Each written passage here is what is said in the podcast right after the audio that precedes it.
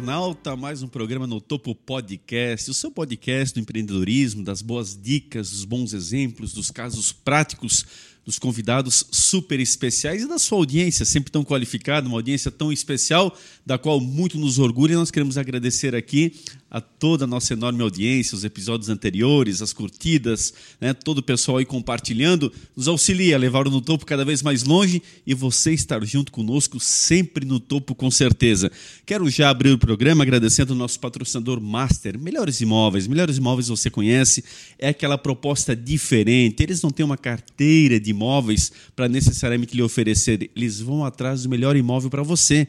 Você escolhe qual é a sua proposta, qual é a sua aptidão, qual é a sua sua necessidade. Melhores Imóveis corre atrás para você. A equipe do Diego, do Jason, estão lá para muito bem lhe servir, sempre com muito profissionalismo e atenção total, foco no cliente. Siga eles no Instagram, arroba Melhores Imóveis BNU. Melhores Imóveis, sempre a parceria é com você. Olá, Edinho. Fala Mazinho, olá nossos seguidores. Estamos aqui mais uma semana com No Topo. Programa esse que não para de crescer, né? Nossas redes sociais aí bombando. Estamos vindo do episódio com a Patrícia. Foi uma aula aí de contabilidade, de como você abrir sua empresa, então não perca. Se você não viu esse vídeo, siga lá e assista e nos acompanhe aí nos empreendedores que a gente tem nas próximas semanas. Tem muita gente boa vindo por aí. Então, na, na, no episódio de hoje, a gente tem o Gilson, que vai falar sobre tecnologia. Vai ser um episódio fantástico. Não perca, fique ligadinho conosco. Fala, Sheila. Olá, pessoal, tudo bem? Sejam bem-vindos a mais um episódio. Eu tô aqui para pedir para você nos seguir lá nas redes sociais, no Topo Podcast, no Topo Oficial lá no Instagram, no YouTube você encontra os nossos vídeos, então, como um videocast, você assiste lá todos os nossos programas, você consegue ver a interação entre os, os nossos apresentadores e os convidados. Siga lá, se inscreva no canal, selecione lá o sininho das notificações e siga também o nosso canal de cortes, Cortes no Topo Podcast, para você assistir aí as, uh, os cortes das melhores partes de cada entrevista aí que a gente tem com os convidados. Então vamos aí para o episódio de hoje. Maravilha, nós que estamos sempre variando o segmento, chegou a vez aí da tecnologia, ele que é meu companheiro de profissão, de área de formação, profissional gabaritadíssimo. Nós vamos conversar muito sobre essa veia empreendedora. Ele que é um cara que realmente vem fazendo muito sucesso com toda a sua competência. Está conosco aqui o Gilson Chequeto, ele que é o CEO da Lincros Tecnologia. Seja muito bem-vindo, Gilson. Muito obrigado, agradeço muito o convite de vocês não apenas acompanhando o podcast no topo, mas ouvindo também o depoimento das pessoas que têm seguido o conteúdo de vocês. Sei que está fazendo um barulho muito legal na nossa região. Então, fico muito grato pelo convite. Estou aí à disposição para a gente trocar uma ideia. Maravilha, gente. Nós que somos ciência, a gente sabe da, da correria que é.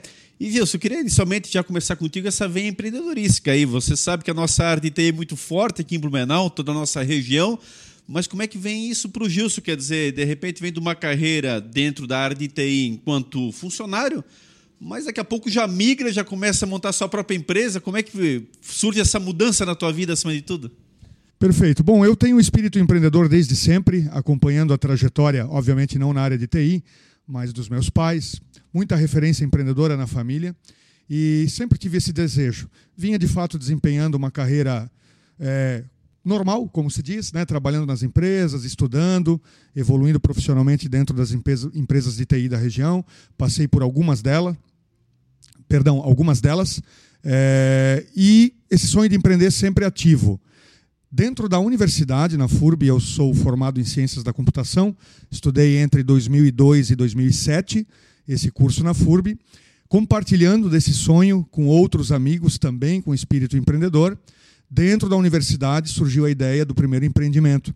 Então, para quem conhece, se eu não me engano, existe hoje ainda na FURB o Instituto Gene, que é uma incubadora de empresas da universidade. Aliás, na minha época saíram muitas empresas muito legais, empreendedores de uma de uma leva muito interessante, até hoje amigos. É, até hoje o pessoal comenta que foi um período que quantitativamente foi o maior número de empreendedores da história do Instituto Gene que tiveram sucesso em suas carreiras e suas startups realmente crescendo. Então nós a partir dessa ideia, né, desse sonho de empreender em conjunto, na época com outros três amigos, decidimos dentro da incubadora montar um primeiro negócio. Lembrando que a Lincros já é o nosso segundo empreendimento. É, e a empresa incubada lá foi outra, uma empresa chamada G2K Sistemas, que nós atuamos com ela de 2008 a 2013 e desenvolvemos um software para a parte de documentação fiscal eletrônica.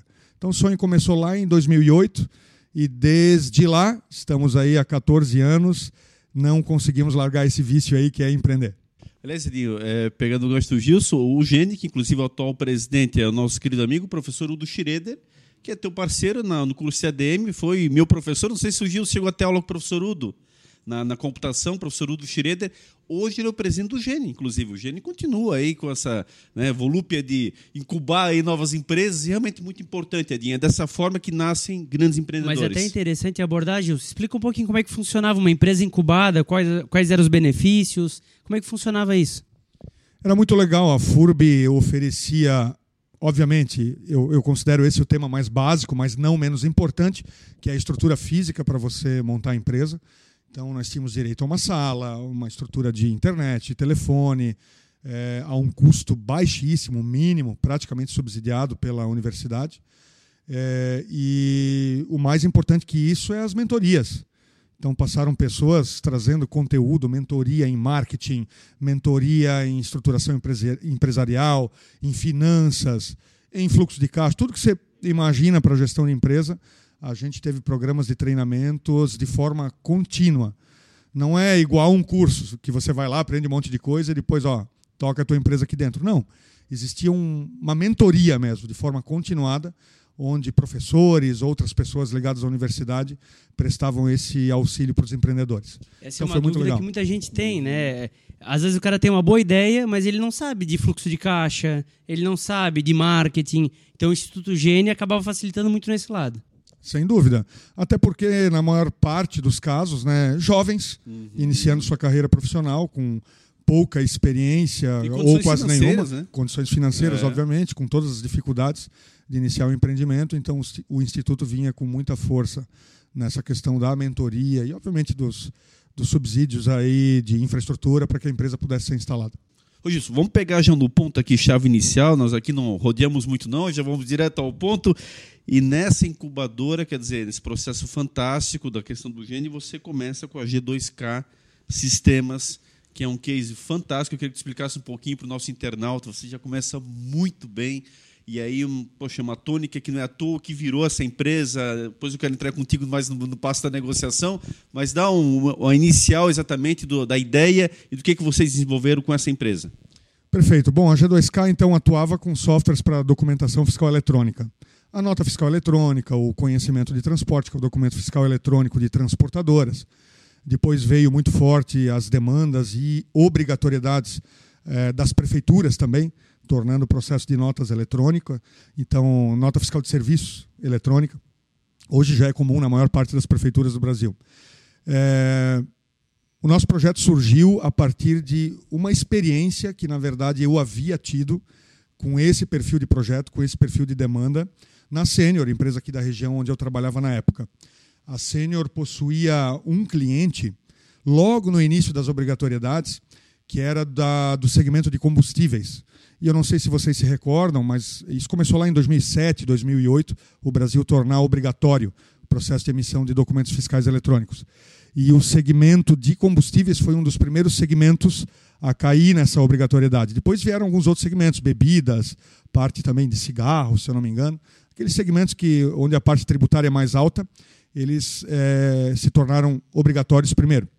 E na Sênior eu havia tido uma experiência com um projeto de nota fiscal eletrônica, com uma usina de combustíveis de Goiás, me lembro na época ainda que a gente era desenvolvedor de sistemas, né, e ainda ia com o computador embaixo do braço para para instalar o sistema, né? Muito Exato. diferente. Hoje as empresas possuem uma estrutura muito maior, né? É, e na época não. Eu fui responsável tanto pelo desenvolvimento da parte da nota eletrônica junto com a equipe, mas também por fazer esse negócio virar nesse primeiro grande cliente. E na época a Sênior acabou não optando por desenvolver internamente toda a arquitetura do sistema de nota eletrônica. Ela buscou um parceiro que era especialista nesse assunto. Obviamente esse era um assunto muito novo né? Era uma tecnologia muito nova envolvida e a Senior buscou um parceiro. E eu trabalhei com a integração desse parceiro, tendo todo o know-how, acabei tendo conhecimento, aprendendo muito sobre o tema e junto com o aprendizado enxergando uma oportunidade de que viriam novas obrigatoriedades no Brasil afora, é, por que não talvez empreender, aproveitar essa linha de conhecimento e empreender uma empresa justamente para desenvolver esse projeto. Então assim iniciou dessa experiência sendo levada para a incubadora, foi esse projeto que nós. Na verdade, esse foi a, a, a, o segundo projeto. A gente iniciou a empresa lá no Gene com um projeto anterior, com uma ideia anterior ainda, que era para auditoria tributária, mas logo na, na fase de iniciação de pesquisa, a gente acabou vendo que talvez o mercado não fosse muito legal e não tínhamos o conhecimento suficiente. E aí a vontade de empreender era tão grande, eu digo, vou trazer essa experiência adquirida nesse, nesse, nesses quase 12 meses e vamos desenvolver um produto de nota fiscal eletrônica. Então, iniciamos assim. E aí, a G2K ficou seis anos no mercado. De cinco para seis anos, quase seis anos. E aí você vendeu ela. Conta isso. um pouquinho como é que foi isso, essa decisão de pô, bolar um negócio do zero e aí, de repente, chega no momento de alguém fazer alguma oferta, alguma isso. coisa nesse sentido, e você abrir mão desse sonho, entre aspas. E como precificar isso também? É. Isso é uma outra questão. É, esse é um tema interessante. Normalmente as pessoas perguntam sobre isso. Uh, inclusive, eu relato que a G2K foi uma empresa feita de um jeito muito diferente da Lincruz hoje. Uh, muito da experiência positiva que tivemos com a, com a G2K foi trazida para o nosso método de empreender na empresa de hoje. Mas aquilo que nós considerávamos, poxa, poderíamos ter feito um pouquinho diferente, ter escalado um pouco mais a empresa, sendo mais arrojados, talvez, nas estratégias financeiras, de alavancagem, isso não foi feito lá. E já na Lincruz a gente começou a pensar diferente. Então a G2K, a questão da venda, ela tem um pouco correlação com essa abordagem da época não tão ousada. Por quê? Porque na verdade foi começada sem recursos financeiros, sem dinheiro, ninguém. O que nós tínhamos era conhecimento para trabalhar. Incubamos o projeto na, no instituto, iniciamos o projeto. Então você imagina começar um projeto na área de software, todos os segmentos no Brasil empreender não é uma coisa fácil mas começar uma empresa então sem recursos e de uma forma orgânica, a gente fala, sem injeção de capital, desenvolver ela e fazê-la crescer e se tornar uma referência, como foi nesse segmento a nível Brasil, inclusive. Então ela se tornou uma empresa muito notória, super conhecida no Brasil por esse segmento que atuava, mas a gente que tem aquele sonho grande, aquele sonho grande de empreender, olhava para a estratégia de condução e dizia: poderia ter sido ainda muito maior. Né? E no momento que a gente dizia isso e começaria a pensar em novas estratégias, lembrando que esse negócio de startup, de investidor, de investidor anjo, de fundo de investimento, isso não se falava na época Perfeito. aqui na região. Isso fora já existia, a gente estava antenado, mas é, ainda não era do dia a dia das empresas, dos empreendedores, estar tá conversando sobre esse negócio de escala, de injetar capital e tudo mais. Né? E então a gente conduziu a empresa de um jeito mais simples, se é que assim posso dizer. Aquela coisa de um passo de cada vez, né? não dar um passo maior que a perna. E ela sim se tornou muito importante. Mas veja, a gente competia com gigantes do universo de software, que começaram a trazer o contexto do, da documentação fiscal eletrônica, o segmento que a gente atuava, para dentro das suas próprias empresas. Então era a própria Senior, era TOTOS, era, eh, era Links, que na época eu acho que não era Lynx, mas enfim, as suas vertentes, né?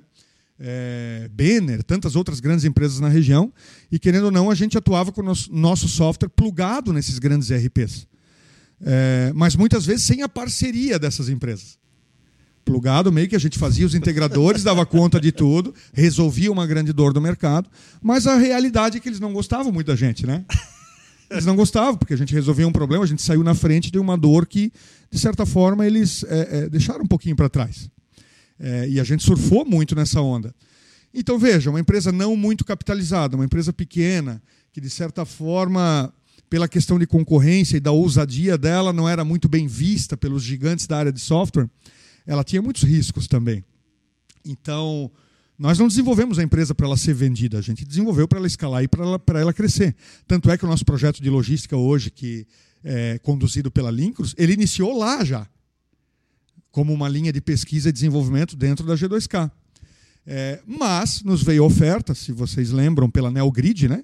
Neogrid nos procurou, ela é muito forte nos softwares de EDI, troca eletrônica de dados procurou a G2K, enfim, fez uma oferta, em seis meses a empresa estava vendida.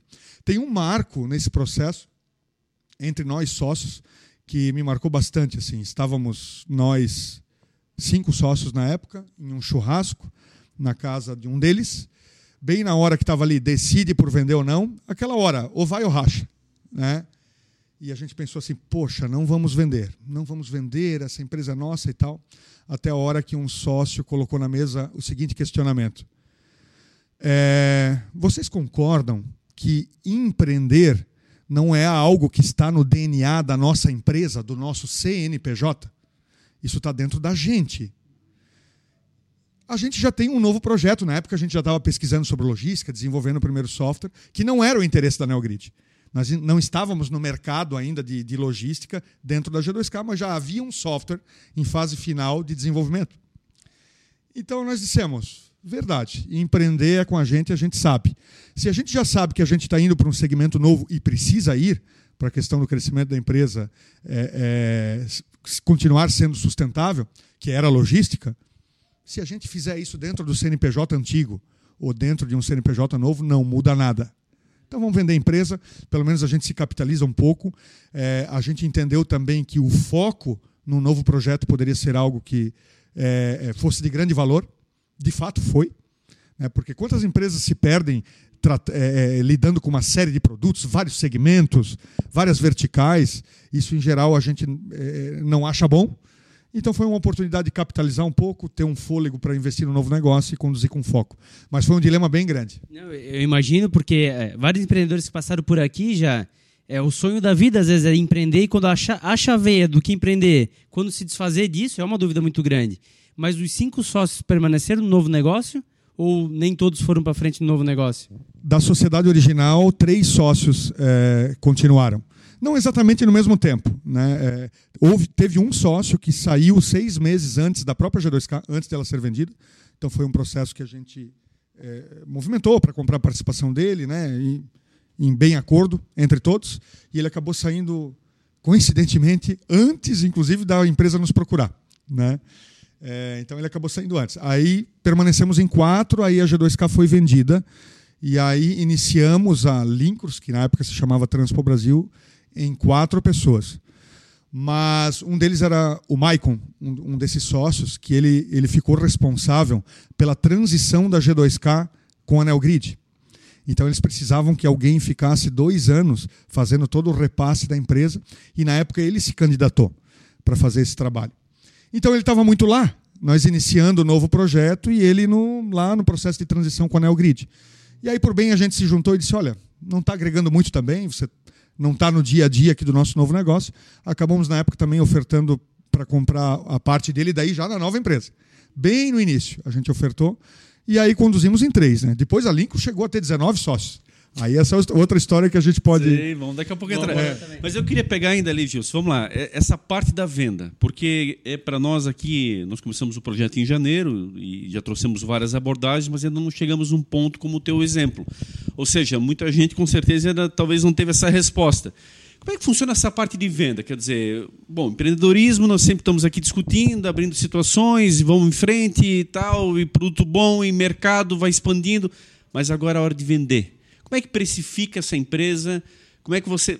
Bom, quando recebem essa proposta, vocês têm alguma dimensão? Pô, nós vamos alguma hora, vamos vender isso aqui, mesmo que em conversas informais, nunca foi tocado nesse assunto, mas então vem a proposta. Quer dizer, e agora? Como é que precifica uma empresa? Como é que você sabe se você está fazendo um bom ou um mau negócio? E aí eu já queria emendar uma outra pergunta, que é essa fase exatamente da transição.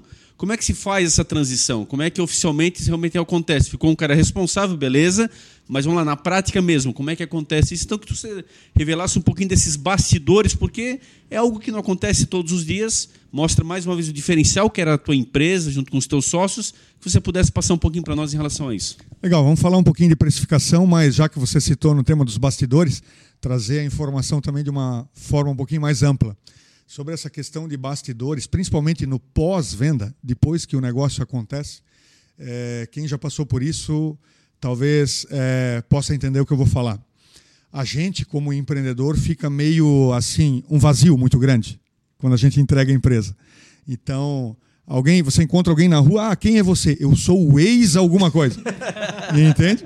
Então isso tem um efeito, né? A gente vai falar de todos os detalhes, mas tem um efeito assim, parece que você perdeu a identidade. Então é um negócio que a pessoa ela tem que refletir muito assim, né? Tem que estar muito segura, com muita humildade, pessoa com ego baixo. É o nosso caso. Então a gente soube lidar numa boa. É, eu participei uma vez de uma palestra no Saster, em, nos Estados Unidos, e aí no Vale do Silício, e aí tinha uma pessoa dando uma palestra lá que falava, só para vocês terem ideia, lá é o, o, ecossistema de compra e venda de empresas, né? É, mu muitas transações acontecem. É, eles tratavam psicologicamente grupos de empreendedores devido ao alto índice de suicídio Caraca. que acontecia quando os caras vendiam seus negócios. Ricos, muitas vezes, com bastante dinheiro no bolso e tal, mas com aquele senso de vazio, porque a vida deles perdeu se resol... sentido, né? perdeu o sentido. Né? O nosso caso, a gente já engatou num outro projeto, já começou tudo de novo, foi muito legal. assim. Mas eu chamo a atenção para as pessoas avaliarem, porque às vezes não é só a questão de precificação e de grana, tem muita coisa envolvida, né? Toda a experiência, todo, todos esses, esses bastidores do empreender, muitas vezes é o que move o empreendedor, não necessariamente o dinheiro. Mas a Vânia do Verdão falou isso. A, a gente entrevistou faz umas duas semanas a Vânia do Verdão, que é uma casa noturna que tem dois anos. Ela recebeu várias propostas. Ela falou: não vou vender. Eu fiz isso aqui para ser o meu negócio. Não quero vender. É nesse, nessa linha assim. Vai ter um vazio tão grande que o dinheiro não paga. Exatamente. E aí eu conecto com a pergunta do Eleomar sobre precificação, sobre a empresa. Vocês já pensavam nisso? Não, a gente não pensava nisso. É, hoje já é muito comum no universo das startups, quem funda uma empresa, é, realmente, muitas vezes é fato, já está pensando na venda, não é verdade? Já, já monta a empresa pensando no múltiplo e tal. Eu, eu sou muito da opinião de que talvez valha a pena em algum dia é, é capitalizar, rentabilizar e vender um negócio. Mas eu, isso é muito particular, tá? Isso aí dá muita polêmica se a gente for conversar entre grupo de empreendedores. Mas eu, particularmente, sou da opinião de que toda empresa deveria ser feita para não ser vendida. Primeiro, ela, daí ela está sendo feita para ser uma empresa muito sólida. Se ela for vendida, é uma, uma questão mercadológica, é uma questão de oportunidade e que talvez é, é, vale a pena avaliar. Mas eu sempre pensei em fazer empresas para não serem vendidas. Aí tu vai dizer, ah, mas tu recebeu um investidor, tu, tu, você vai falar isso? Você que vendeu uma empresa, agora vendeu mais uma fatia de outra? Sim, por causa dessa filosofia, né, de, de fazer bem feito. E eu sempre penso o seguinte também: é, cuidar com as bolhas do mercado. Todos os mercados geram grandes bolhas quando de especulação e tal. Pensa que nesse universo de altas transações e investimentos em startups, que o Brasil está crescendo muito nisso, é, muitas vezes altos múltiplos, né? Você perguntou de múltiplos. Alguém vai pagar essa conta.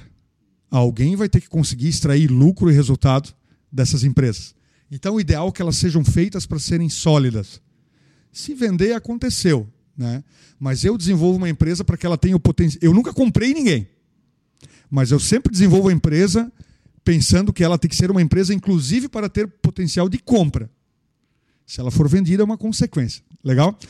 É... Sobre precificação, então, falando da G2K, a gente não, como explicado, nem lá, nem na Lincruz hoje, nunca desenvolveu uma empresa pensando em ser vendida. Né? Exatamente por esse conceito trazido aqui, que é muito da nossa filosofia de conduzir. Mas a oferta veio, enfim, aí é uma, sempre é uma questão de é, rentabilização versus risco. Risco é um, é um ponto que tem que ser muito avaliado. É, no caso lá, não procuramos, não colocamos a empresa à venda.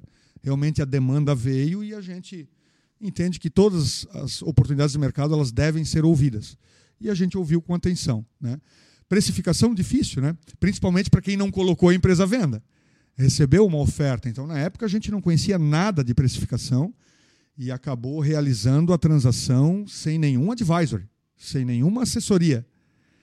Mas, claro, olhando, pesquisando o que, que, o, o, que, que o mercado tinha em, em, termos de múltiplos de faturamento, né? Hoje a coisa já está bem mais aprimorada, metodologias são várias. Uhum. Eu costumo, hoje, na minha avaliação, entender que o preço de uma empresa ele é justo quando ela é uma mescla de várias metodologias de valoração. Então, da mais conservadora, que é múltiplo de EBITDA, múltiplo de lucratividade e tal. Normalmente, para negócios mais tradicionais, é comum ver em TI múltiplos de faturamento anual. Né? Isso na TI é muito comum. Por quê? Porque olhar lucro numa empresa de TI às vezes não é uma coisa muito. não deixa muito claro o potencial da empresa, porque pode ser que ela não esteja dando lucro porque ela está alavancada e o negócio dela é crescimento. Então é muito comum o comprador, o investidor, precificar a empresa em múltiplos de faturamento.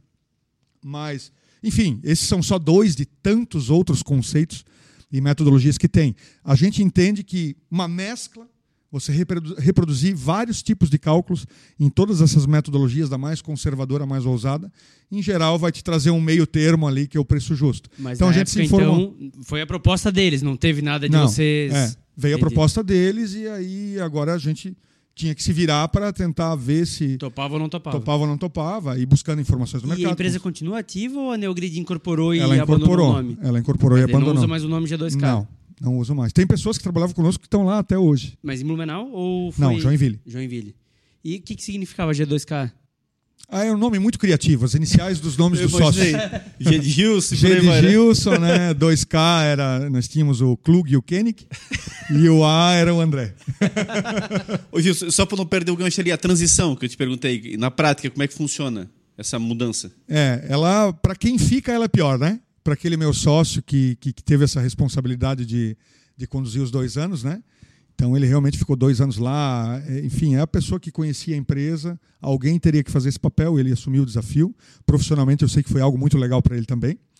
É, mas para nós, assim, ele é um ar quem eu na hora não quis. Eu não quis participar dessa transição, já que tinha um sócio que queria. Eu disse, cara, a minha veia é muito empreendedora. Prefiro tocar um negócio novo de novo e preferi não, não ficar amarrado assim nesse processo. Né? Mas então o Maicon deu esse todo suporte. É, muitas pessoas chaves também acabaram ficando, né? Então, é, pessoas da área comercial, gerente comercial, pessoas da área de, de produto. Então, eles mantiveram, inclusive em Blumenau, a estrutura por um bom tempo. Não me lembro se por seis, entre seis meses e um ano, se eu não me engano, mantiveram a estrutura aqui. Então, mantiveram profissionais, depois levaram profissionais para lá. Então, eu sei que foi uma transição bem, bem tranquila. Assim. E quantas pessoas vocês tinham naquele momento na empresa, desse crescimento? Começou ali com, com quantos só? Três sócios? Cinco sócios. Cinco sócios. E aí, na hora da venda, já eram quantos colaboradores 40 no total? colaboradores. Ela é. não, era, não se tornou uma empresa tão grande, dentro daquela experiência que eu citei, né? Foi referência dentro do que ela se propunha a fazer, mas uma referência muito segmentada, muito nichada, então ela não se tornou uma empresa tão grande. Quando a gente vendeu, ela estava com faturamento anual em torno de 3 milhões, 3 milhões e meio por aí. Mas é bem interessante. Não, é interessante, né? né? É, Para quem começou dúvida. do zero dentro da incubadora, é um bom sim, número. Sim, e vamos lá, quantas empresas? Cinco, Cinco anos? anos. É, né? Pegando no. Claro que a gente sabe do potencial da área de TI, mas de qualquer forma, um alavanco bem interessante e não é todo que chamou investimento, atenção. Né? Sem injeção de capital é, realmente foi um resultado bem expressivo. Todos jovens iniciando, foi uma grande experiência, sem dúvida. Interessante, Edinho. É, muito legal. E aí o próximo passo? Começou a Transpo Brasil na época, né? Isso. E aí, como é que, como é que foi isso? Conta um pouquinho pra gente. Então, a, a, então é uma spin-off desse projeto de inovação que a gente estava desenvolvendo dentro da G2K, mas no momento que ela foi vendida, isso ainda não havia sido colocado no mercado. Então era só um software ainda, né? não tinha cliente, não tinha receita. É, e, e tem uma história até bem curiosa, porque a gente entregou a empresa em dezembro de 2013, a G2K. É, em janeiro de 2014, ali, fim de ano, do fim de ano para o início de janeiro, a gente já estava fazendo a venda do primeiro, da primeira licenci, do primeiro licenciamento do nosso novo software na nova empresa. Essa nova empresa já existia, o CNPJ, há dois anos é, desde o início de 2012, ou seja, um ano e meio, quase dois anos antes de a G2K ser vendida. Foi uma iniciativa minha, com a minha esposa e cunhada, de a gente representar um software de logística é, para transportes. A gente então comercializava e implantava. Um software pronto daí. Isso. Eu não atuava lá, então essas pessoas que começaram comigo faziam essa representação porque eu ainda estava na G2K, mas já estava iniciando ali antes. Empreendedor, empreendedor. É, já estava iniciando antes como uma representação de uma área de logística, né? E antes que a G2K fosse vendida, eu comecei a sentir esse mercado, aí eu chamei os meus sócios na G2K, eu disse, caras, vocês têm que estar comigo nesse projeto porque é legal, tem muito campo. E aí, eles vindo, ainda dentro da G2K, a gente já começou a desenvolver o nosso software. E aí, quando a G2K foi vendida, esse software estava pronto. Né? Então ela foi vendida em dezembro de 2013, janeiro de 14 nós já estávamos com o CNPJ, que já tinha dois anos, aquele CNPJ, mas fazendo a comercialização da primeira licença de uso. Então a gente não teve férias assim. Que era o Transpofrete, não? Transpofrete, o nome do sistema, né? um TMS embarcador, é o primeiro sistema que a gente desenvolveu.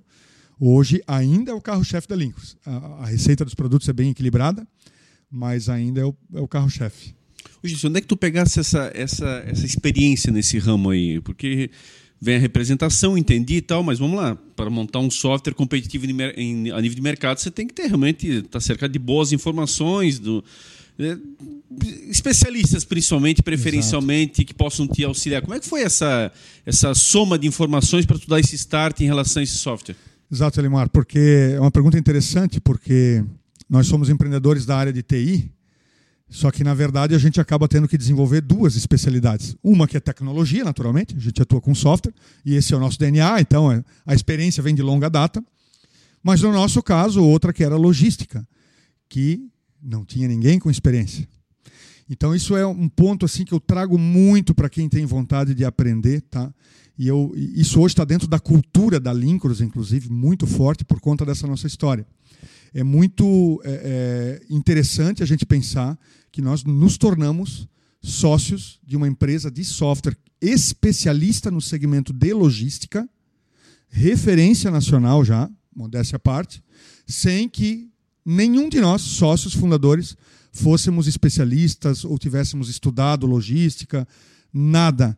Simplesmente observando as oportunidades de mercado.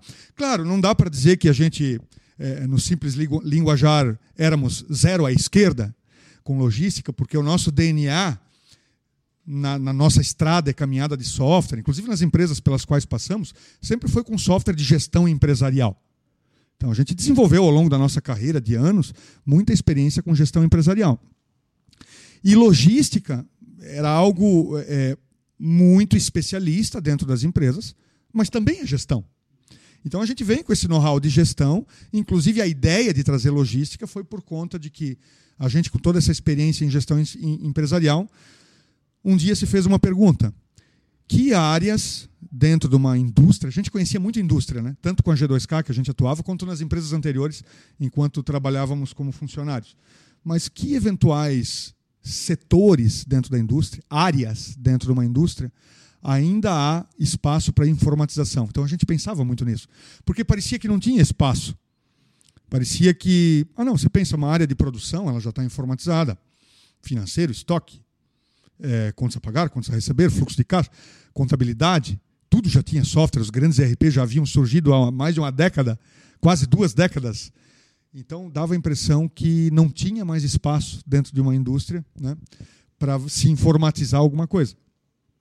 E a gente pescou. Nesse trabalho de pesquisa e desenvolvimento ainda dentro da G2K, começamos a ligar para os clientes da época e perguntar, escuta, tal, vocês são aí, tem vários setores, muitas empresas do segmento têxtil aqui na região que já eram clientes nossos. A gente começou a perguntar e tal, é, é, junto com aquele desenvolvimento da, da iniciativa de representar um software do Rio Grande do Sul de logística, obviamente que a gente começou a perguntar direcionado para a logística. E a gente começou a perceber, você veja que interessante isso, que as empresas não possuíam um setor de logística. Elas não possuíam um setor de logística. Muita gente lá na época que a gente estava iniciando, que a gente pensou que isso era uma oportunidade, muita gente não ia ver essa oportunidade. Ia dizer, meu, software para logística, as empresas nem têm setor de logística. Só que para nós, a gente olhou para isso, começou a entender disso e começou a perceber, tá errado. Elas não perceberam que aí é que vai ter uma oportunidade. Era comum a gente ligar para as empresas e dizer, olha, depois que a coisa já estava andando, quero falar com o setor, de, com alguém de logística, que cuida de logística. Aí o cara dizia assim: Ah, tu quer falar com alguém que cuida do frete? quem cuida do frete é a área de compras. É, quem cuida de frete era compras. Então as empresas tinham muito a seguinte visão quanto à logística: terceirização absoluta. Uhum. Subcontratação, isso é muito normal até hoje, dependendo. Sim, sim. É, é, aliás, está todo mundo fugindo de frota. Eu, eu não coloco em xeque esta estratégia. Só que eles terceirizavam sem ter visibilidade sem ter visibilidade de custo, sem ter visibilidade de prazo de entrega e tal. Eles literalmente eram reféns desses fornecedores de transportes. Né? E a gente julgou, na nossa concepção, que isso teria que mudar. E a Lincros, obviamente, logística, hoje, se vocês acompanham, é um setor que cresceu muito. Né? A Lincros é uma das pioneiras no, no, país, obviamente que ela tem o seu papel na construção dessa cultura da informatização da logística, mas ela também não é a única tem tantas outras aí, tantas startups, né? inclusive bem disruptivas aí no setor de logística e esse setor cresceu muito. Mas o nosso início foi muito disso, assim, daquela coisa. O que, que se tem dentro das empresas ainda para informatizar? E repetindo, sem que tivéssemos especialidade nenhuma. Então, características: curiosidade, vontade de fazer acontecer, aprender com o cliente, sabe? É, é, coletar informações, trazer, tirar do papel, levar um esboço, comprovar, ver se deu certo, ver se não deu certo. Então, hoje a nossa empresa está cheia de profissionais especialistas que vieram, né? Realmente é uma empresa especialista. É, alguns poderiam dizer, então tenha vergonha de dizer que você não é especialista em logística. Não tenho, porque isso está enraizado na cultura da empresa. A gente realmente acredita que o diferencial está no comportamento. A gente acredita que conhecimento, sem desvalorizar é, é, qualquer linha de estudo de forma alguma, é muito importante. É, mas o conhecimento, principalmente nos dias de hoje, com o advento do EAD, da internet, ele está muito acessível.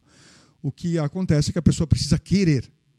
Né? E nós tínhamos sede de conhecer uma coisa nova. E não tínhamos medo, entende? Então, assim desenvolvemos a empresa. Hoje, uma empresa especialista em logística. E hoje, obviamente, já, a gente já entende muito. É, obrigado a entender. Né? Mas é, é, muito louco, assim, desafiador. Sem dúvida. Chila. Não, e, e, não precisa nem ter vergonha de falar que não, é especial, não era especialista em logística, porque no fim das contas, tu falou já no começo, o teu negócio é empreender. Então a tua veia de empreendedor e tu foi lá. Eu até tinha anotado aqui, a conversa acabou seguindo para esse mesmo caminho. Com a G2K, tu olhou para os ERPs da época e tinha uma deficiência na parte fiscal eletrônico. Tu foi lá e, e criou uma empresa em cima disso. O Edinho e eu trabalhamos em compras muitos anos juntos, eu ainda sigo nesse ramo. Estou implantando um sistema ERP na empresa que eu trabalho, com a parte logística de compras. E o ERP não tem nada de logística. O, o, assim, ele é o basicão do. é o básico do básico. E aí entra naquilo que tu falou de que as empresas geralmente não têm um setor logístico. O setor logístico, geralmente, na indústria têxtil, por exemplo, é um cara que cuida ali dos caminhões que vão entregar nas confecções para costura, e aí, quando tu entra na parte, puta, eu preciso orçar um frete para vir de São Paulo, geralmente o pessoal treme, meu Deus, e agora? Vou ligar para a transportadora que é parceira, e nunca tem nada acessível assim para te responder a toque de caixa, né? Então, e, e para venda, mesma situação, né? A gente acaba vendo as negociações dos fretes para fechar contrato para o ano, enfim, das entregas de vendas. Então, pô, legal demais ver isso que está acontecendo, porque realmente era a área que não tinha investimento de softwares especialistas, né, que é a parte de logística, e eu vejo isso também na parte de compras, né, também é uma outra brecha que a gente teria aí para trabalhar. Muito, muito bacana esse teu relato, Jus. É, de fato é, é muito assim, a, a, coisa já evoluiu muito, né? É, é, hoje, grandes empresas já têm já tem muitas vezes até diretoria de logística. Sim. É, empresas já de médio porte ainda acontece de fato o que você falou, ainda a coisa às vezes é um pouquinho arcaica e a gente inclusive navega nesse, nesse espaço. Sim.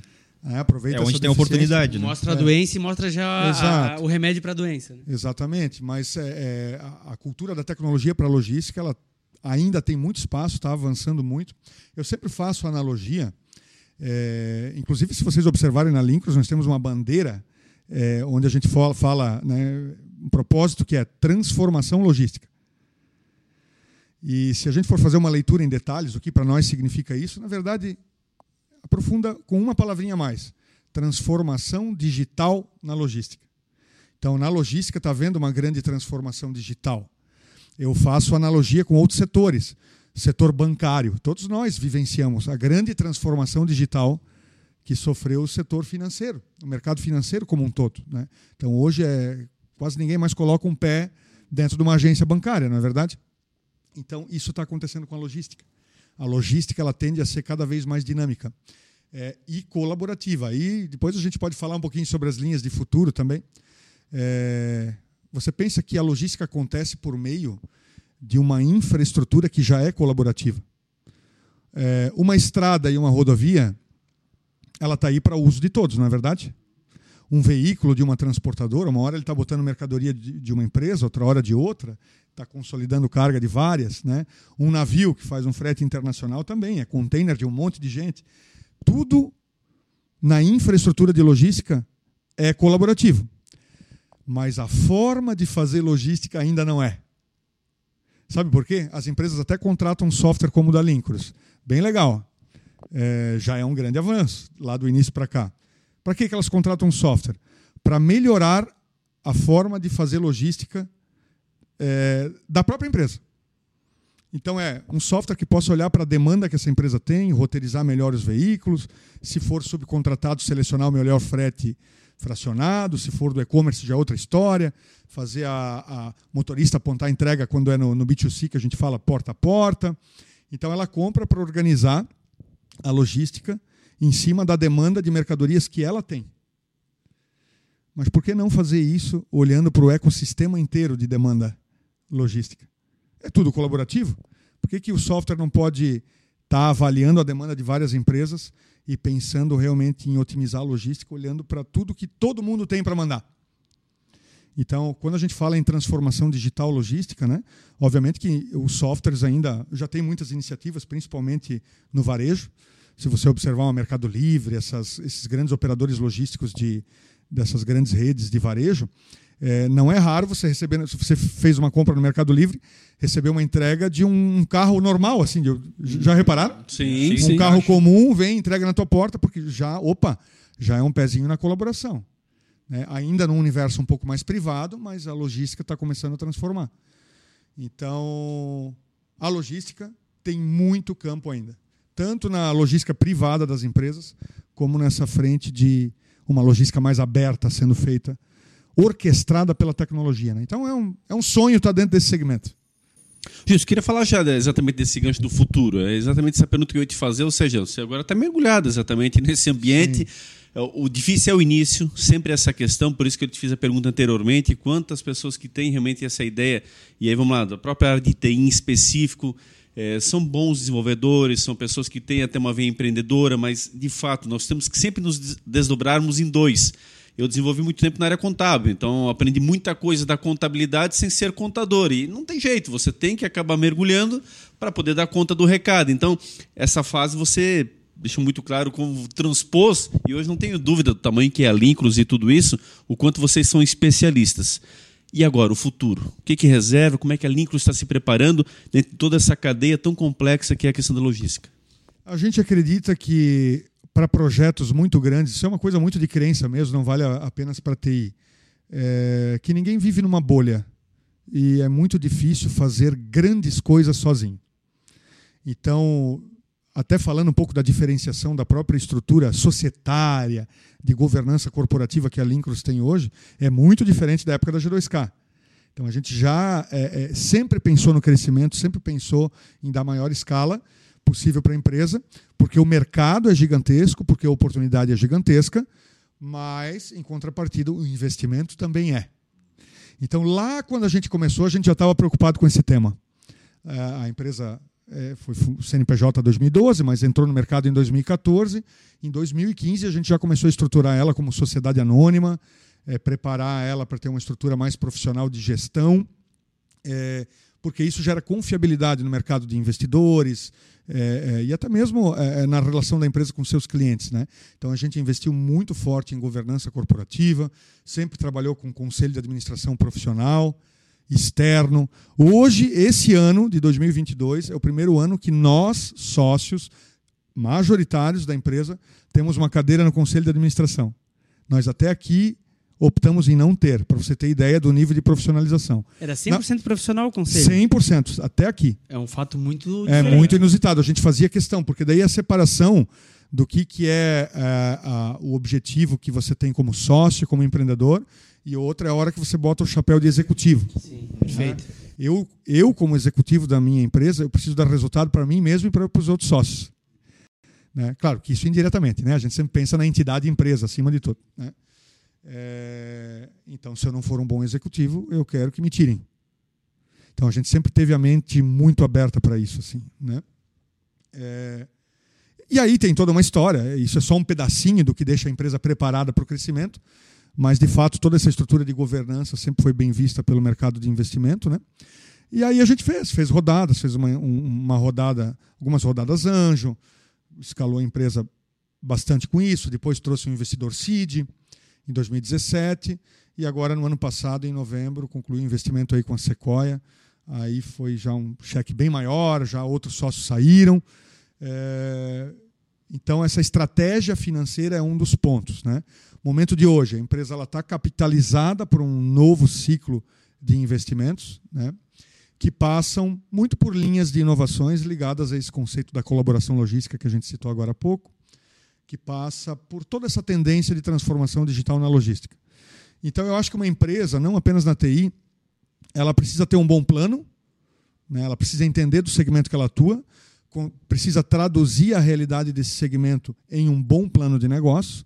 Então, a gente tem um bom plano de negócios calculado para cinco anos. Está né? Tá tudo ali projetado que vai ser feito cada ano. E desenvolvemos uma boa estratégia de governança é, para que a empresa tenha profissionalismo na execução, né? porque plano no papel é muito bonito, agora tem que conseguir executar. Então a gente faz questão que a empresa tenha gestão profissional para conduzir da melhor forma e aliado a uma boa estratégia financeira. Então a empresa precisa ter uma boa estratégia financeira. Né? A gente sempre buscou muita sustentabilidade. É, na realidade da Lincoln, sempre trabalhamos alavancados, sempre colocando dinheiro na frente, mas sempre no curto, médio prazo, com horizonte de sustentabilidade. Então a gente não é aquele perfil de empresa que gasta, gasta, gasta a perder de vista. A gente gasta dentro do próprio ano, no final do ano a empresa tem que estar dando resultado já. Então a gente tem muito essa filosofia acelerada, né?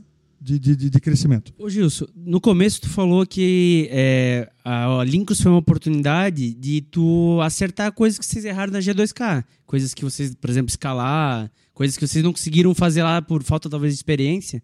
Na segunda vez vocês já estavam mais robustos. Mas agora no teu comentário tu escalou bastante. Teve rodada anjo, teve agora um, uma comercialização maior.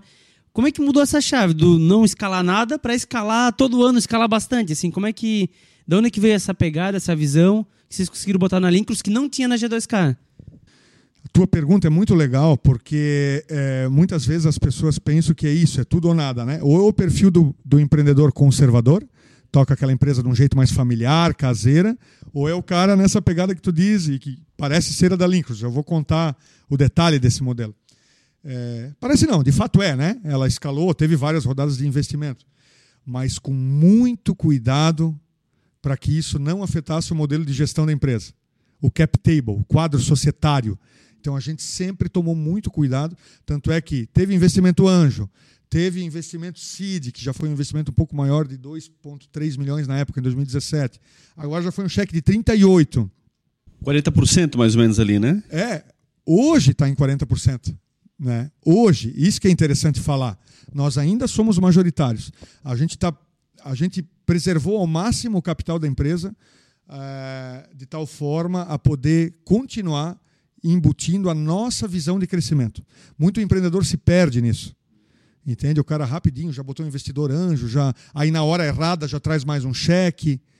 Então a Lincros, para vocês terem ideia do nível de risco que a gente foi assumindo, né? Hoje isso está tudo que está tudo absolutamente controlado, maravilhoso. Mas a gente, como empreendedor, abriu ações na época do Anjo, do CID, e já começou a ficar pequeno dentro da sociedade. Já estava batendo ali os 50%. quase perdendo o controle é, Já estava quase perdendo o controle majoritário. E aí tem uma história que a gente fez um M&A em 2019, com parte da operação da HBCs aqui, que foi fantástico sobre o ponto de vista estratégico. A gente trouxe uma área de mercado deles, mas era uma área que ainda não tinha virado resultado ela, tá, ela de produto era show, mas eles tinham recém-iniciado. Quando a Ambev comprou a Sim. maior parte da HBCs aqui, Sim. a gente trouxe a área de mercado, toda a carteira de clientes e os produtos que eram de mercado. É, isso trouxe um déficit financeiro gigantesco, assim. Gigantesco, né? mas normal, reconhecido Sim. por nós. Né? É, nós assumimos o desafio de, de, de arrumar isso, né? Não arrumar, porque não estava estragado, né? Eu não quero aqui passar a mensagem errada. É, ela estava dentro da trajetória de crescimento dela, mas veio para a Lincros nesse momento que a Lincros também era uma empresa que não tinha sobras financeiras ainda. Também ali ralando para crescer a cada dia, né? Mas aí veio essa operação com um déficit financeiro bem alto, né? E para você ter ideia, depois desse M&A em 2019, nós já havíamos feito a rodada City, já estávamos com 50% do nosso capital praticamente vendido para terceiros, entre investidores anjo e tal e a empresa estava precisando de mais dinheiro. Estava né, precisando, porque nós precisávamos de um ano para arrumar as finanças dessa nova operação incorporada. E aí o que, que faz? Coisas que pouquíssimos empreendedores fazem. Né? É buscar outras estratégias financeiras. A gente buscou, emitiu debenture. Vocês têm noção do que é isso? Uma empresa aqui de Blumenau, pequena ainda, faturando 10 milhões por ano, emitindo debenture no mercado. Emitiu debenture a gente é, endividou a empresa no bom sentido, sim, dívidas sim. estruturadas, né? para poder Alavancar. dar o próximo passo e concluir aquela transição, otimizar aquela operação que a gente incorporou e que valeu muito a pena. E hoje o diferencial, muito do diferencial da Lincros veio por. Ah, aliás, eu falei antes que não compramos uma empresa, hein? É. Compramos sim. Acabou comprando. É, é que foi um M&A um pouco diferente, não uma compra, né? Sim. Tanto é que fugiu da memória, mas a gente incorporou essa operação da HBC. Sim. É, então a gente precisava de um tempo a mais e, para vocês terem ideia, a gente chegou a ter quase oito vezes o faturamento anual da empresa de endividamento. Nossa. Caraca. Faturamento de um ano vezes oito. Né? Isso em 2019. Isso 2019 no final. E aí, como E é aí- que. ah, de vira- 19 para cá, daí no orgânico mesmo da empresa, a gente conseguiu amortizar muito desse endividamento pelo resultado natural da empresa. É, muito mesmo, assim, conseguiu equilibrar, também alongar um pouco o prazo dessa dívida estruturada para ter fôlego. Porque o problema, às vezes, do empreendedor, quando ele coloca dívida, é que ele todo o resultado de EBITDA dele vai para a dívida, né? daí ele começa a não ter fôlego para crescer. Então a gente foi trabalhando em reestruturação, tivemos parceiros eh, financeiros regionais que nos apoiaram muito, eh, sempre costurando as melhores estratégias financeiras. Né? Então a gente amortizou bastante as dívidas de 2019 para 2021. Aí agora veio a Sequoia também. Eh, a gente inicialmente nem ia, com a parte dessa entrada de investimento, nem ia amortizar o resto, mas acabou decidindo amortizar também o que faltava. E deu tudo muito certo, mas é a coragem do empreendedor de fazer acontecer, né? A coragem de, de dar esses passos, né? De escalar. Estratégia financeira para mim sobre esse aspecto, né? É, do fator chave de crescer, de próximos passos. Eu acho que toda empresa precisa ter uma boa estratégia financeira, principalmente nos dias atuais. E não se desesperar, né? Porque Não. no momento ali que você falou de oito vezes de endividamento, ali é- pode se perder. Pode. Se você não está muito bem controlado, sabendo do caminho que você vai pegar, qual é o plano, você Sim. pode se perder ali, né? É. Mas é, aí essa empresa comprou 40%, mas vocês continuaram como majoritários. Sim. Legal. Ainda assim. Então a gente sempre cuidou muito. A gente, inclusive, nessa época endividou para não perder o controle da empresa. Não queríamos perder. Sim. Acreditavam no negócio. É, é, assim, ó, é bem controverso esse ponto, porque né, eu tenho amigos empreendedores que por muito tempo é, perderam o controle, depois retomaram e tal. E tem o lado positivo de tu trazer fundos profissionais. e é, O fator chave não é ter ou não o controle. O fator chave é, tudo bem, mesmo que eu perca o controle, como que no acordo de acionistas eu, eu garanto que eu consigo executar o meu plano? Certo. Então, nosso receio sempre foi entrar alguém e esse alguém, por daí, começa a dar divergências de interesses, né? Claro. Um fundo de investimento entra para sair Sim. em cinco anos. Lembra que eu falei que a gente não desenvolve empresa para sair? Sim. Mas sim. o cara entra para sair. Então, como é que tu começa a conciliar esses interesses? Então, a gente sempre teve muito cuidado com isso. E hoje, né, depois de todas essas rodadas, aliando aí, conectando a sua pergunta, a gente ainda é majoritário na empresa. Então, Legal. Muitos empreendedores chegam aqui já com o cap table perdido. E aí depois são forçados a vender numa hora ruim, muitas vezes. E por que, que mudou de nome de empresa? Tu comentou antes que era Transpo Brasil e depois tu falou que é Lincros. Como é que foi essa mudança aí no meio dessa jornada? O que aconteceu? É, Transpo Brasil é, é que era um nome, veio a origem lá do projeto de 2012, que era representação de, de software para transportadoras.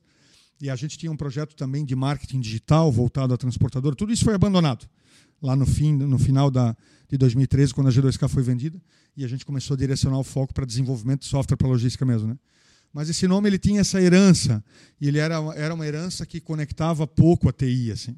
pouco a inovação. Né? Ele, Lembrava Mas só de logística, né? as empresas ligavam para nós querendo comprar frete. É, lembra só de logística? Entendeu? Lembra de transporte. Na época eu estava um pouco, um pouco- ainda não estamos bem, né? Ainda temos um sobrepeso, mas na época eu era um pouquinho mais forte, uns 20 quilos mais forte, e o pessoal me chamava de motora da Transpo. Era motorista da Transpo. É engraçado. Até hoje eu me lembro disso. Olha o nosso motor aqui, o piloto. Quando a pessoa me falou isso, eu digo, o problema não sou eu que tô, tô gordinho, não. O problema é que tem que trocar o nome. E o que que é Lincros? Por que esse nome? É, a- a- é, ele tem uma mescla de conceitos, assim, né? É, lembrando que a marca ela é uma conjuntura entre significado, entre pronúncia do som, Uhum. né? entre imagem, tudo, né?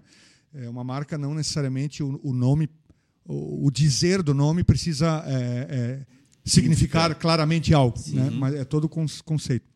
Mas no caso da, da Lincros, Então o nome ele tem um pouco né, de link com cross, Uhum. link com cruzamento, alternativa logística. Né? É o Bacana. link com a logística. Bacana. Então ele tem esse conceito. Esse- isso sobre o ponto de vista de, de significado, Sim, né? sim. Entre outras coisas, né? De ser de fácil pronúncia, de ser Sim, faço É, lembrança, também- né? Lembrança, É, exclusivo, lembrança. né? Nome- A gente ainda hoje não tem atuação internacional, mas é provável que um dia venha a ter. É, então também, é, né, você imagina falar Link Cross nos Estados Unidos. Sim. se, se você vê um americano falando, ele vai falar Link Cross. Sim, Então a pronúncia é quase igual à brasileira. Sim. Então isso tem essa, essa conjuntura toda. Ô, Gilson, e o que, que ela está hoje? Como é que ela está hoje? Número de colaboradores, mercado que vocês estão atingindo, enfim, comenta um pouco do panorama atual da empresa. Tá bom. Ela 2021 a gente atingiu próximo de 25 milhões de faturamento. É, e foi tudo muito rápido, mas para vocês terem Isso ideia. ano? Oi? Ano? No ano. Aham. 25 milhões no ano. De 2017 foi 2 milhões, para vocês terem ideia da escalada. Caraca. Nossa. 17 foi 2 e 21, né, quatro anos depois, foi 25. O projeto para esse ano é quase 45. Né, tá andando aí, tá fechando o primeiro trimestre, estamos no rumo, né? Acredito que vamos chegar lá nos 45, é quase dobrar a empresa. E depois nesse nosso plano, nós temos o plano de levar ela a 140 milhões de faturamento nos próximos cinco anos. O mercado existe para isso, é, a tecnologia é aplicável para isso.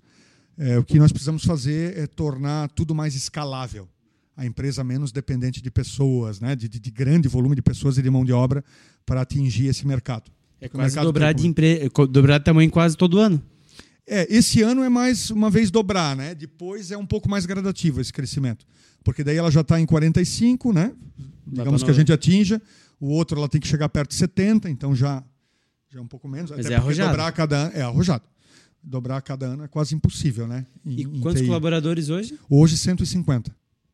Tudo em Isso. Blumenau ou tá espalhado? Está bem híbrido, né? Mas a nossa sede aqui, mesmo estando híbrido, está cheio. Então a gente está com os desenvolvedores quase tudo em home office, são quase 40 pessoas. Os desenvolvedores estão home office. Depois da pandemia mudou tudo, né? Então esse pessoal preferiu trabalhar em casa. Hoje o mercado já lida com esse profissional dessa forma. né? Então a gente já contrata profissional dessa forma. Quem já trabalhava conosco está preferindo trabalhar dessa forma. Alguns outros setores a gente tem, não que a gente exige, é, é a pessoa mesmo escolhe os setores, né? Escolhe. Então a gente tem times aqui, pessoas que uma vez, uma semana por mês estão aí. Quando, né? é, é, junta mais pessoas do time, então elas fazem questão de vir uma vez. É, mas ainda nesse modelo híbrido, a sede aqui está cheia já. Só considerando as pessoas que estão vindo presencialmente, nós já estamos com um problema lá, já estamos é, contratando um software para que os postos de trabalho sejam móveis. A Legal. pessoa ela reserva em casa, né? A Ailos tem esse sistema. É, a então a pessoa está chega, ó, amanhã vai ter uma mesa para mim, ela reserva. Uhum. Pra não chegar, ele tem um overbook É. e não tem onde sentar. É, e às vezes acontece o seguinte: vem muita gente que não consegue uma mesa, aquela mesa que é fixa de uma pessoa Tá vazio. está tá vazia porque ela está em home office naquele dia. Uhum, uhum. Então são os desafios desse nosso novo momento aí. Ô Gilson, e pra, e pra onde é que tu caminhas? É inegável o teu empreendedorismo, é inegável que tu é um cara sedento pela coisa, é nítido assim, a gente poderia ficar aqui conversando a noite inteira contigo, tu tens assim uma, uma visão muito clara, o teu crescimento é nítido, é, orgulha falar isso com um companheiro de profissão, realmente, porque muitas vezes nós temos excelentes profissionais, o nosso ramo não é fácil, acho que isso é reconhecido por qualquer outro segmento, é um trabalho intelectual total, mas a gente, é, quando vê um colega com esse nível de empreendedorismo, com esse, com essa, com esse grau de conhecimento, mostra que uma coisa aliada à outra tem um campo aí de, de atuação fantástico, gigante.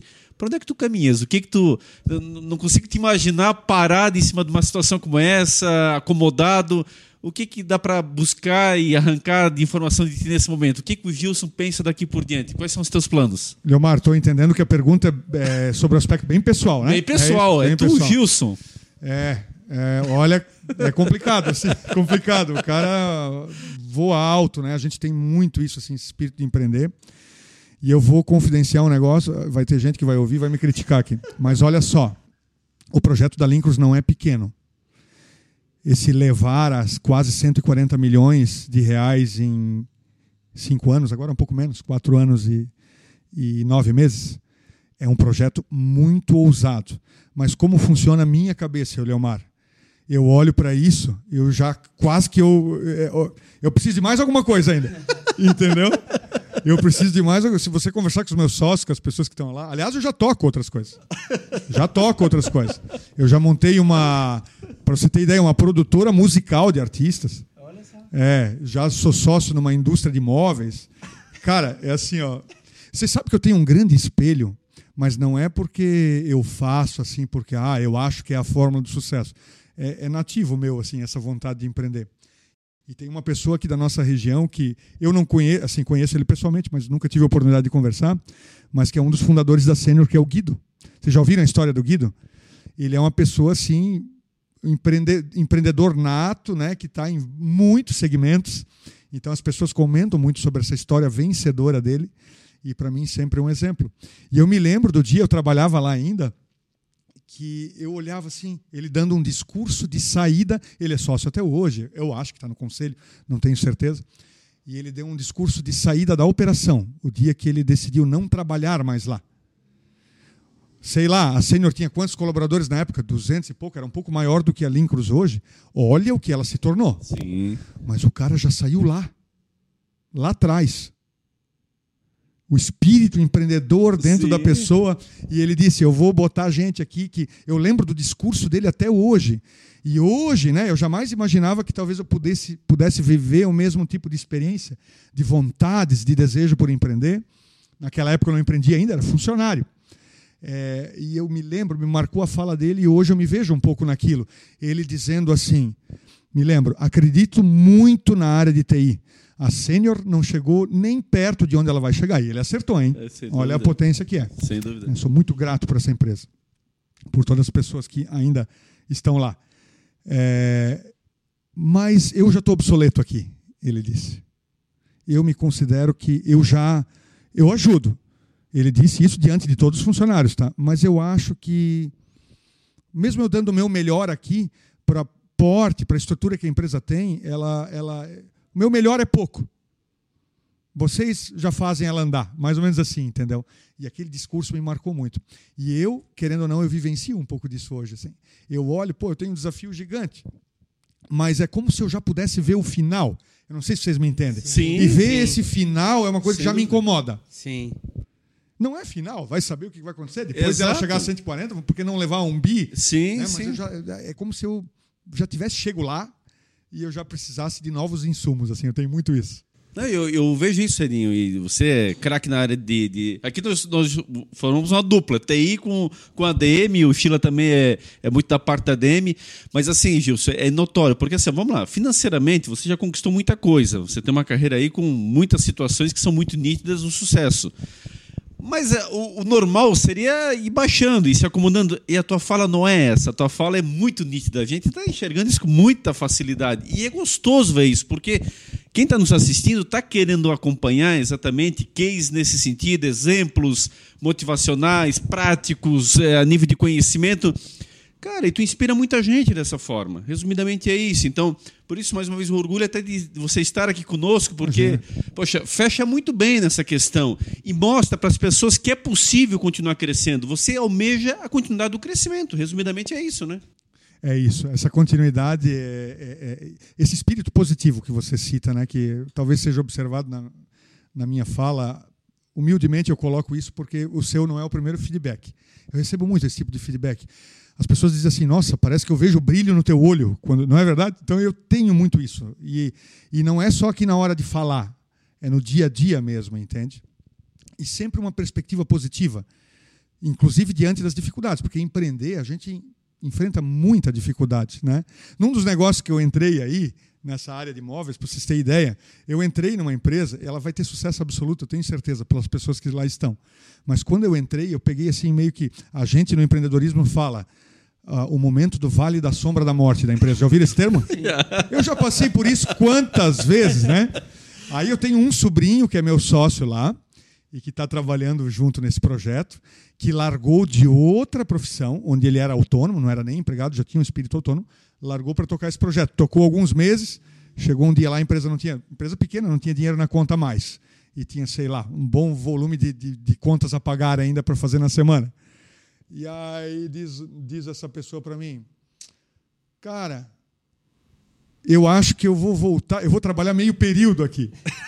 porque daí eu posso diminuir o meu salário, né? a empresa está precisando, eu posso diminuir o meu salário e tal e tal. Mas ele me fala isso depois de alguns dias de uma reunião é, em que eu havia feito com eles, olhado para a situação difícil da empresa, né? É, e eu disse o seguinte: bom, então se a situação financeira está ruim, a fábrica não recebeu mais pedido, agora nós vamos fechar a fábrica para nós. Como assim, Gilson? Não, nós vamos fechar a fábrica para nós. A gente vai produzir o que a gente quer, não mais o que, que os clientes pedem. Vamos fabricar produto pronto, um lote de mil peças e vamos vender. Eles achando que tu estava doido. Eles, ach... eles olhavam para mim assim, atravessado. Não, é verdade, não entrou mais pedido, eles fazem móveis sob medida e tal, né? Grandes projetos, aliás, o pessoal que está ouvindo aí fica o merchan. É, mas empresa pequena. Como é que é o nome da empresa? Você, DD Móveis. DD Móveis Planejados. Rapaziada, gente boa lá no, no início da Vila Itopava, tá? Fazem projetos muito legais, né? Mas pegou essa dificuldade, porque a empresa não tinha estrutura de vendas, né? E aí os caras assim, meu, a vibe lá embaixo, assim, e agora, né? Sem estrutura de vendas, não veio mais pedido. Eu digo, não, fechou o caixa, nós vamos buscar mais um crédito para a empresa aí, vamos colocar X grana aqui dentro. Mano, está louco? A empresa já tem dívida. Eu digo, de dívida eu já entendo. Já vivi isso. Vale da sombra da morte, eu já entendo. Fica tranquilo. E agora, já que não veio trabalho fora, nós vamos fechar a fábrica um mês para gente.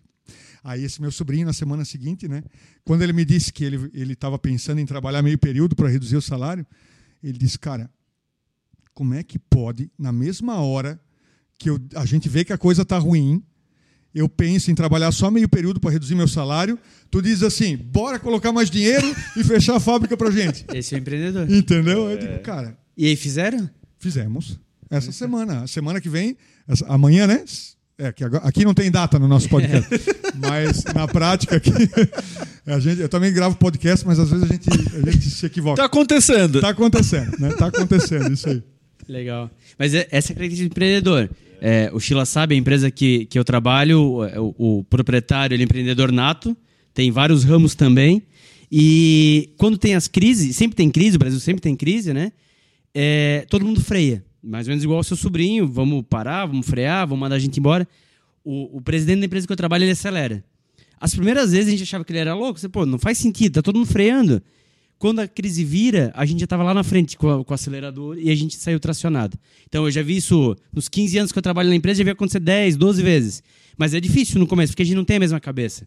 Você, ele, são cabeças de empreendedor mesmo, do cara que vê na frente. E a frente, é verdade, isso que você falou. O, o, ele vai girar, vai tracionar e você vai conseguir desovar. Parar a fábrica não é o caminho. Parando, você não tem solução nenhuma. Né? Fazendo você pode ter, parando no máximo vai ficar no zero a zero. Você tem toda a razão. Eu acho que as pessoas erram muito em fazer as coisas pela metade. Vocês já perceberam? O investimento é pela metade, a iniciativa ela é pela metade.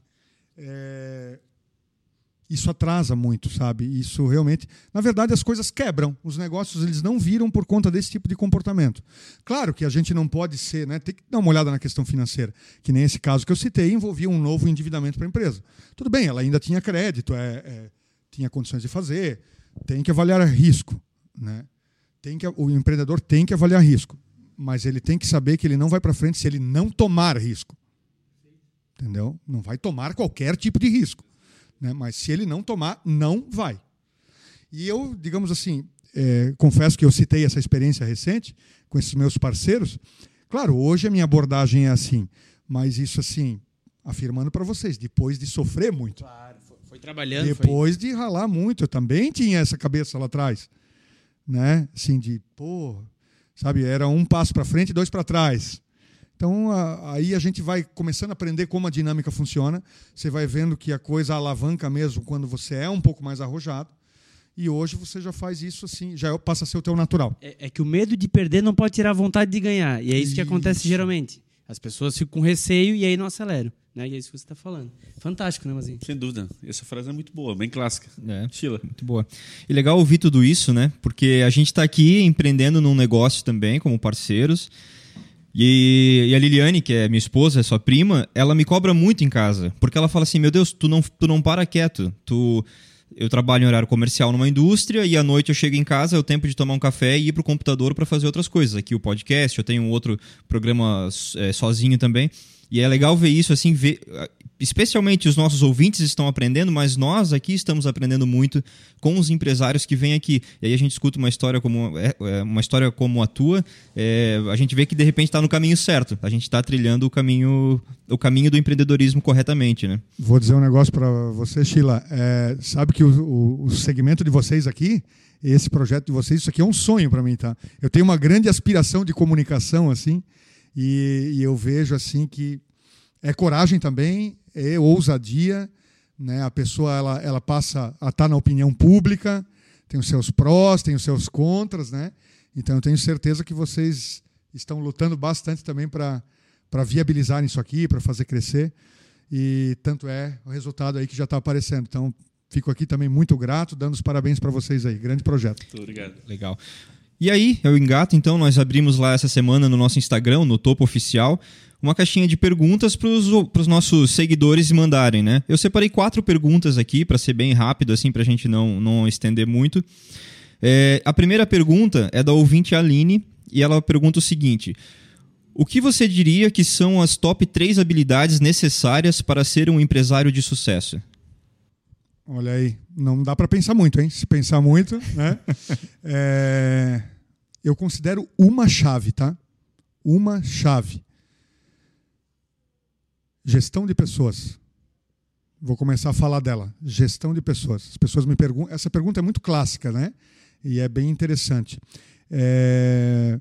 Gestão de pessoas sobre o ponto de vista do dia a dia mesmo, de, de atender às suas expectativas, de respeito na forma de lidar, é, é, isso, claro, tanto na, na, sua relação pessoal empreendedor versus as pessoas que estão contigo, mas também dentro da, da estrutura de pessoas que a sua empresa tem.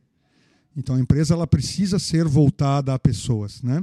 ao bem-estar, à oportunidade de crescimento, é, ao respeito, é, à valorização profissional e pessoal. Então, esse tema, né, gestão de pessoas, para mim, é um dos principais. Né?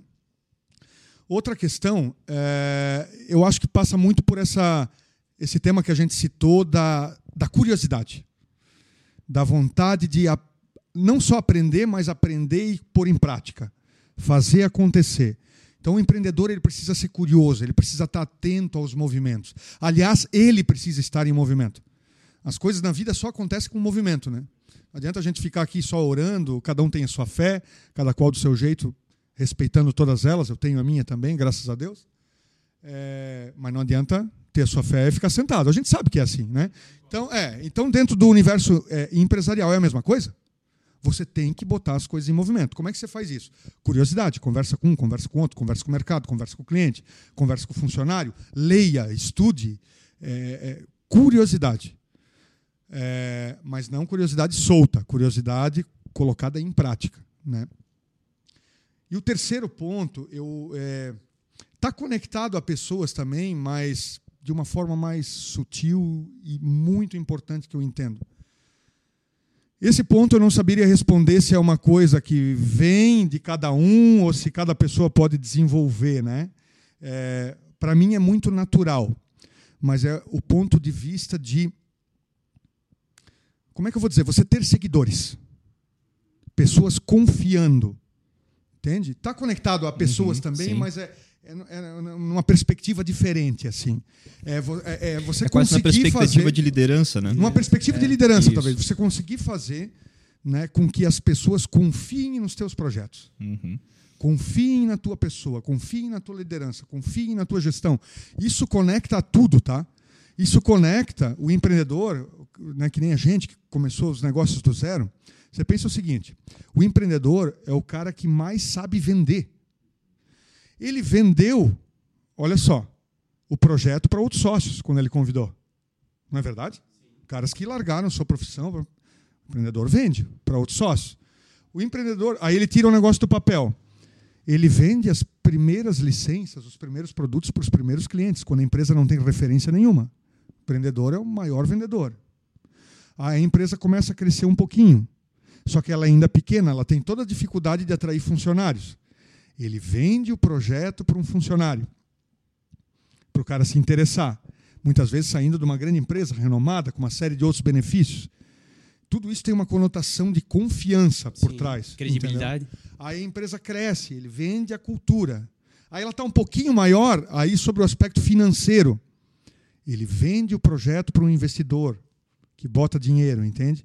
Então, assim, essa questão da venda, né, do empreendedor ser vendedor, mas eu acho que a venda não como uma habilidade, mas como uma consequência da confiança que ele cria. Né? Uma venda natural, assim, por, por consequência da confiança. Então, eu acho que, respondendo ao ouvinte, são esses três temas aí. Mas- é, é, é bacana é, pegar o gestão de pessoas. O, o terceiro tópico, com certeza, o segundo também, mas o gestão de pessoas, o Juan da Híbrido teve aqui, Híbrido, uma agência de marketing digital de Brusque. Ele é publicitário e aí começou a se meter na área de TI. E é uma gran- grande empresa, tem mais de 100 funcionários. A gente perguntou para ele, né, pô, o que, que faz a diferença e tal. A gente achou que ele ia falar marketing, que ia falar vendas, gestão de pessoas. Ele falou que ele teve que fazer curso, ele é o CEO lá também, porque ele sentiu que sem isso, o restante tudo não ia ter. Não. As pessoas são fundamentais para o empreendedor conseguir fazer com que o sonho da sua cabeça, de fato, se realize. E aí bateu também com a tua primeira opção, também gestão de pessoas. Então, interessante. Não, é, exatamente. O empreendedor ele começa a ter noção do quanto ele é, é- é- uma forma simples trazendo assim, ele é pequeno diante de um projeto. A Lincruz hoje é uma pequena empresa de software ainda, né? A gente tem as gigantes. É, obviamente que tem a sua notoriedade, já são 150 pessoas, mas é uma pe- pequena empresa. Mas pensa o seguinte, eu, em meio a 150 pessoas, eu sou um de 150. Então, o que que eu vou, eu vou ser super-homem lá? Não tem como ser super-homem. As pessoas têm que funcionar. Todas as demais lideranças, eh, são 150 pessoas que têm que funcionar. Então a gente precisa entender de uma coisa só. É de ajudar essas pessoas a funcionarem, a crescerem profissionalmente, a crescerem pessoalmente. Só nos resta isso, né, com a pitada de movimento que eu citei, que é assim, alguém tem que estar o direcionador, né? Sim, Visão de puxar, negócio, puxar, e no mais é, é garantir que as pessoas funcionem. Né? Eu acho que é isso. Nessa linha de liderança não é habitual, mas procurem o autor, você que está nos ouvindo, procure o autor John Maxwell. Para liderança, ele é um autor fantástico. Ah, e aí tem duas perguntas. A Aline repete mais uma pergunta e tem a ouvinte Joyce. As duas perguntas se complementam, então eu vou fazer as duas e tu pode também responder aí agrupado. A Aline pergunta: que sacrifícios você teve de fazer para ser um empresário bem-sucedido? E a Joyce pergunta: qual é o seu aspecto favorito de ser um empreendedor? Sacrifícios são muitos, muitos mesmo, né? A gente pode começar a falar lá da origem, lá em 2008, né? É, você pensa o seguinte: a primeira empresa ela, ela começou dentro da incubadora no momento que eu estava na universidade, no momento que eu, eu tinha um emprego formal fixo de oito horas e meia por dia e no momento que eu tinha um filho pequeno em casa. Então, assim, a gente tem sacrifícios familiares, né? É, o Eliomar perguntava antes da nossa entrevista sobre minha esposa. Minha esposa hoje não trabalha fora. Então, ela precisou abdicar de uma carreira. Isso, vocês percebem o quanto isso é sério? Sem dúvida. Eu, eu uma tenho um pessoa, parecido. ela, ela precisou, porque nós tínhamos o, o meu filho, né, na época, hoje ele já tem 18 anos, agora tenho mais uma menina de 7. E, e ele tinha um pouco de problemas de saúde, graças a Deus, hoje todos recuperados, né? É, não tinha condições com a minha rotina, porque eu trabalhava das 8 às 18, eu estudava das 18h30 às 22 eu ficava no Instituto Gênio até meia-noite, uma da manhã, isso durante a semana, todos os sábados, todos os domingos e todos os feriados. Todos. Por pelo menos um ano e meio nesse formato. Depois foi aliviando um pouco. Aí eu fiquei mais meio período no emprego, consegui negociar um modelo híbrido lá e tal. Então, assim, ó, é, a família paga a conta. Né? Minha esposa não conseguiu desenvolver uma profissão, tentou estudar direito e tal, teve que abandonar por causa do filho. Né? Isso causa marcas, assim, até profundas, eu diria assim, na família.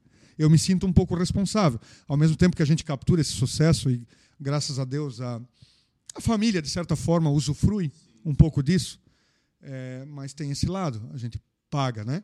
Então aqui eu estou trazendo o lado dela, mas eu também, por ficar longe deles. Tanto tempo, tanto tempo, né? tanto tempo. É, eu vou dizer assim para vocês, financeiramente, financeiramente, hoje, depois de 14, 15 anos, a gente pode dizer assim: poxa, que legal, já consegue ter uma vida razoavelmente confortável, né, sustentar uma boa escola para os filhos, um plano de saúde, curtir um pouquinho, tem uma, uma casinha na praia, modesta, mas tem. É, então a gente curte, mas isso é muito recente, tá, gente? Muito recente. E eu vou dizer para vocês que eu recebo feedbacks de, de sucesso das pessoas há muito tempo. Muito antes de eu poder querer usufruir nem uma pequena parte. Entende? Porque a gente está sempre priorizando a empresa. Sempre priorizando. Né? No nosso modelo, a empresa não, não, não tem lucro. Tu, tu, tu, coloca tudo na empresa de volta. Reinveste. Reinveste, reinveste. Então a gente trabalha, trabalha, trabalha. E a verdade é que vê pouco, assim, né, financeiramente.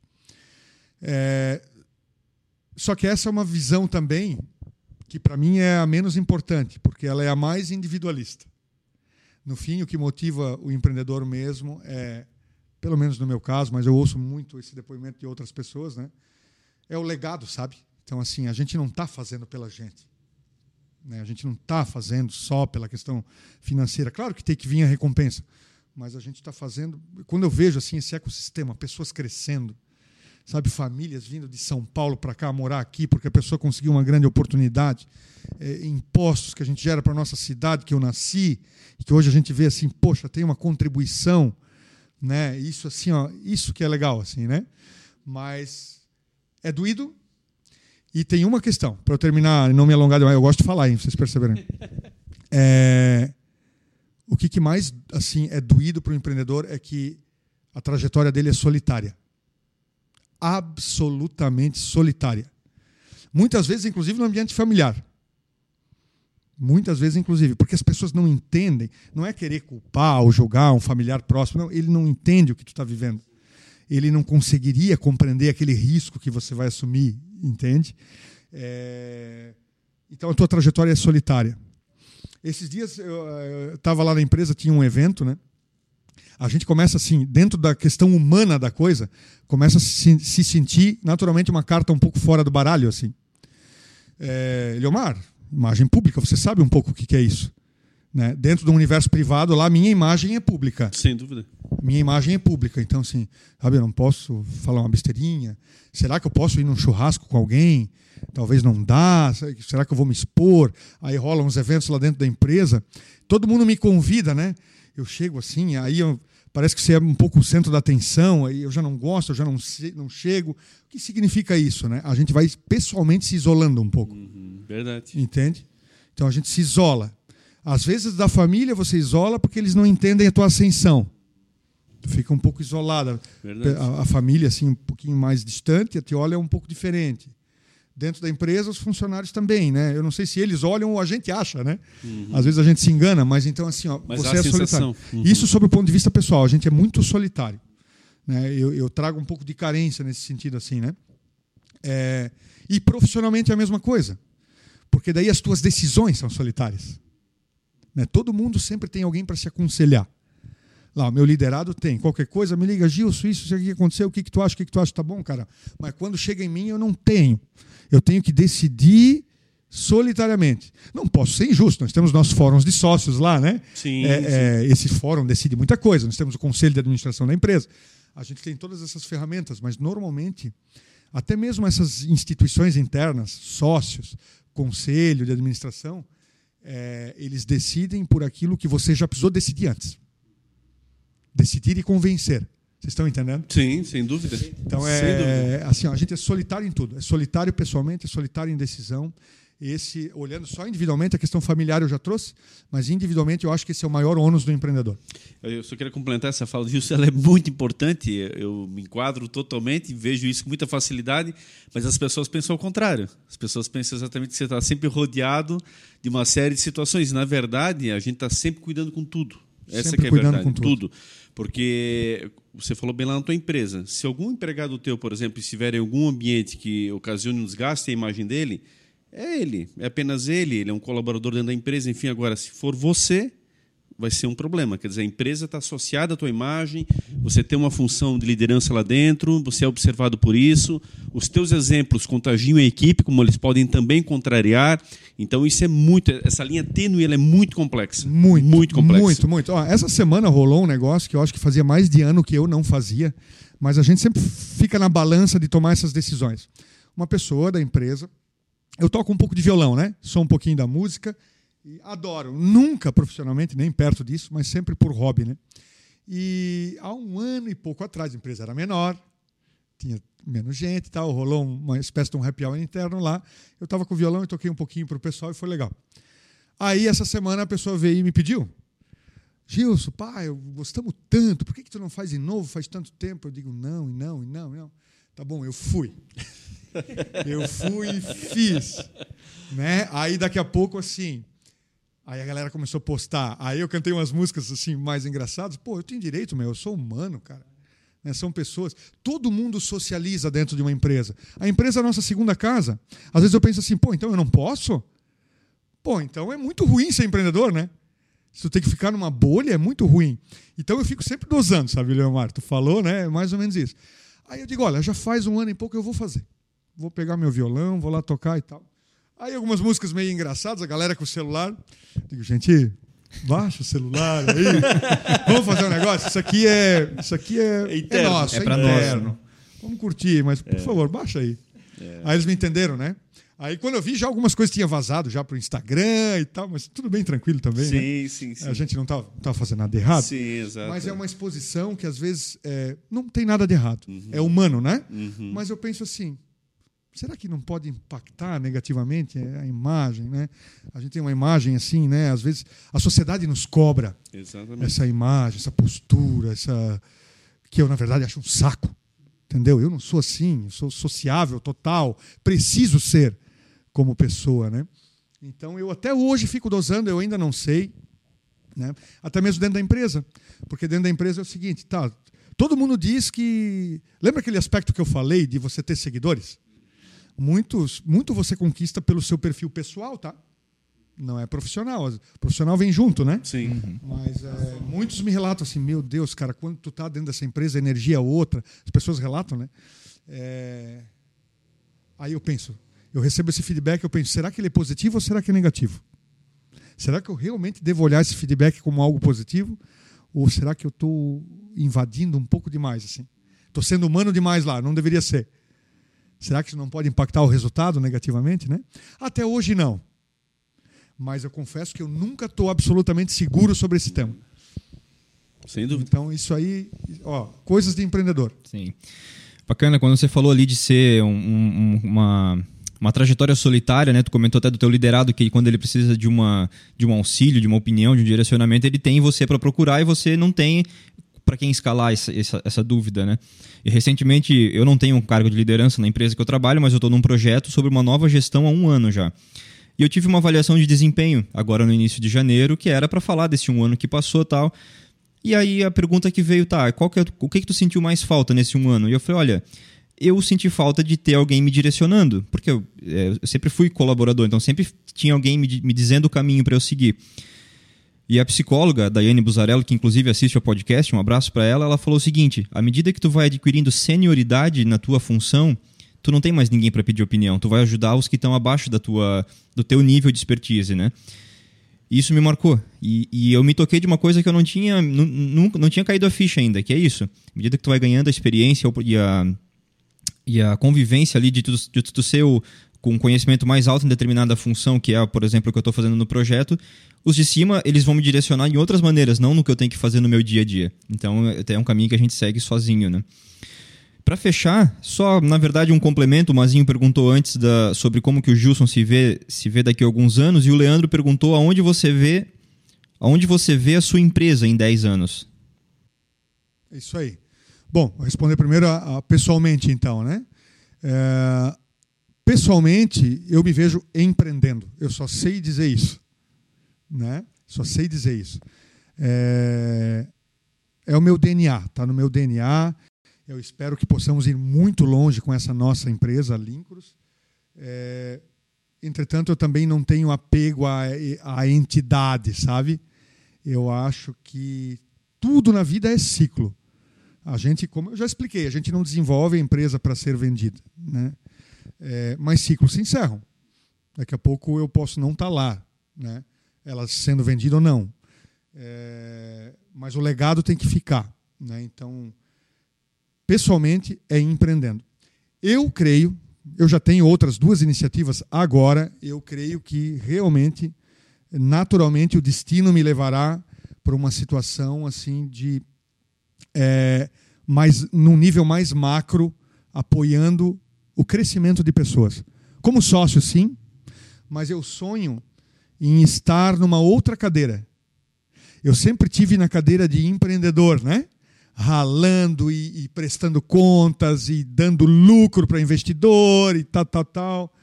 Eu me imagino que com esse acúmulo de experiência desses anos todos empreendendo, deve estar começando a chegar a hora, não sei exatamente de que forma, de eu também estar sentado numa outra cadeira cadeira de conselho de administração de empresas, ajudando outros empreendedores a se alavancar, quem sabe como investidor também, investindo, participando né, da conselharia dessas empresas e ajudando. Eu tenho muito esse propósito assim, de destravar perfis empreendedores. assim.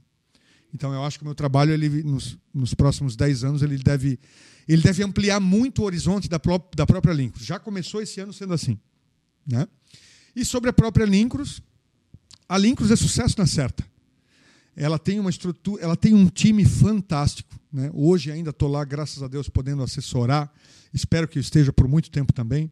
É, hoje na cadeira executiva como CEO, é, dentro da minha linha de projeto pessoal, talvez isso não dure por muito tempo, né? na cadeira executiva, mas é, em permanecendo como sócio, com certeza no nível estratégico de gestão eu vou estar, tá, né? não vou abrir mão. É, espero poder tar por, estar por muito tempo com essa empresa porque ela é sucesso na certa.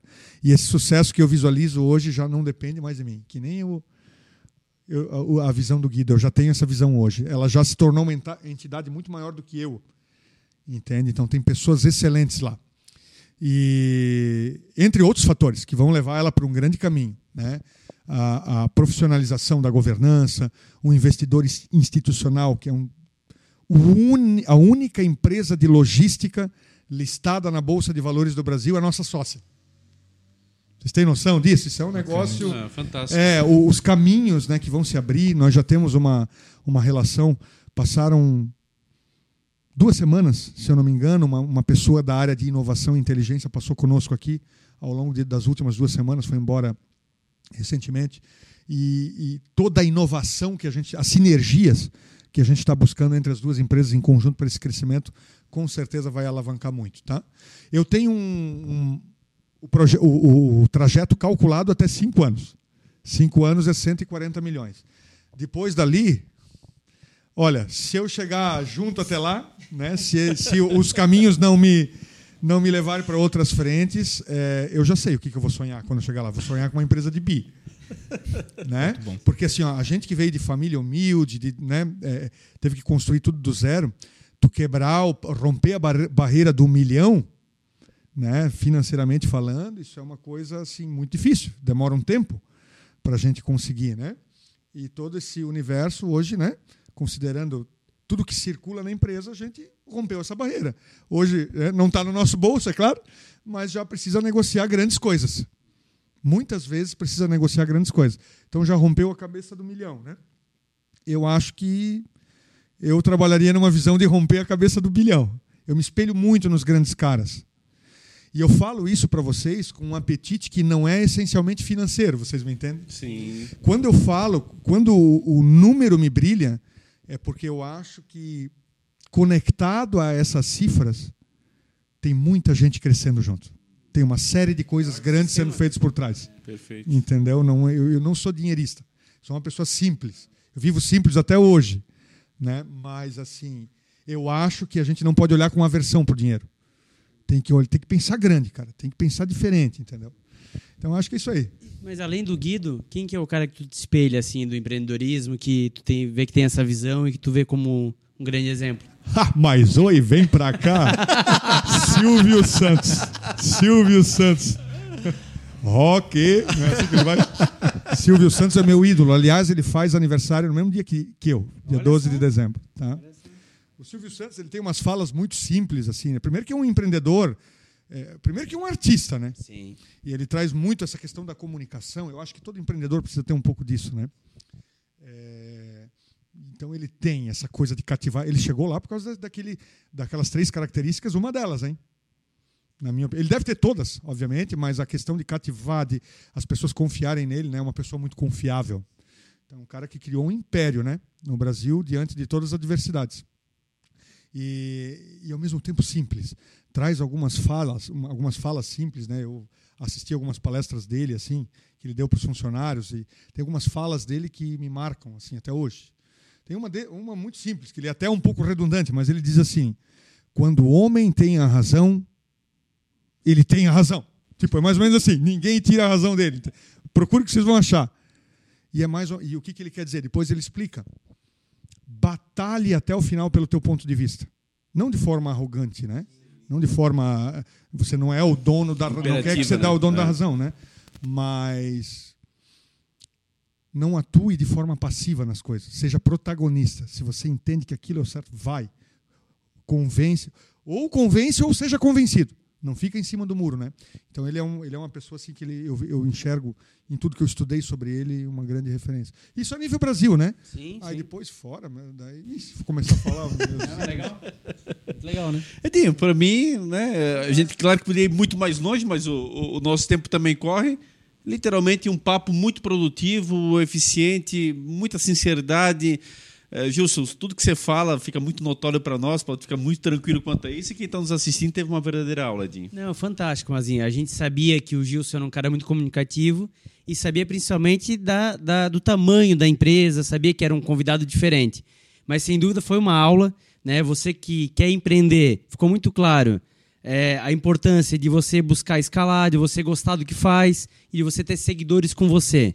Né? Muita gente é empreendedor, mas não consegue é, trazer junto uma equipe, trazer junto alguém que compre seu sonho. O Justo está aqui mostrando, fez na G2K, fez na Lincros e vai fazer em muitas empresas ainda. Né? O empreendedor nato tem todas as características do empreendedor.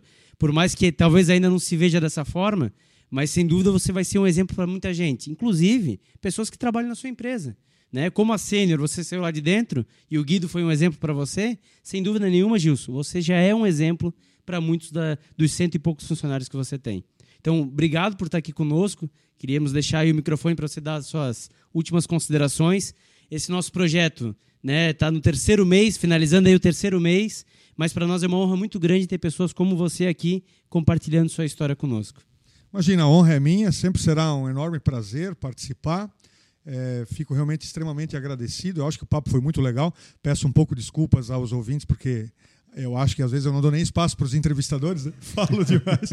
Mas é, a gente fala com o coração, né? Tenta, tenta trazer a mensagem como ela é, tenta externalizar aquilo que a gente pensa. É, então fica meu agradecimento. É, meus contatos estão à disposição, redes sociais. Se me permitirem, gostaria também de falar um pouquinho sobre o podcast da Lincros, bem especialista na logística. Né? Chama-se Café com Logística. Hoje já tem mais de 30 mil ouvintes. Então é um podcast também sucesso absoluto no Brasil, obviamente que segmentado. É, convido a todos, né, quem, quem tem interesse aí por logística, e não basta apenas é, sobre temas muito técnicos, tem coisas muito curiosas lá. Tem um tema lá, inclusive, sobre é, como funciona uma ferrovia. Isso é interessante para qualquer pessoa ouvir. Tá? Muito curioso. Então convido a todos, fica meu agradecimento, muito obrigado aí por, pelo convite, pelo respeito, e sempre que precisarem, estou à disposição. Obrigado, Gilson. Agradecer também você aí, nosso seguidor, que compartilha, curte, nos acompanha no YouTube, no Spotify, no Deezer, todas as plataformas aí. Muito obrigado. Esse programa é feito para você. A gente traz pessoas como o Gilson para você se inspirar e, de fato, você também ser daqui a um, dois, três anos mais um empreendedor que está aí lutando e gerando impostos, como Gilson falou, gerando o ecossistema, fazendo ele girar. De fato, é, muitas pessoas que têm esse propósito, que são nossos seguidores, Aqui tem mais uma verdadeira aula de pessoa que fez isso, que era funcionário, era é, alguém que estava dentro de uma empresa da nossa região e chegou lá e vai chegar cada vez mais longe. Então você também pode. Bote isso na sua cabeça. Obrigado pela companhia e até o próximo episódio. É isso aí. E para você continuar assistindo entrevistas incríveis todas as semanas. Toda quarta-feira tem conteúdo novo lá no nosso canal. Procure lá no YouTube por No Topo Podcast Oficial. Lá você vai ver todos os vídeos, o, o, canal de cortes, cortes no Topo Podcast.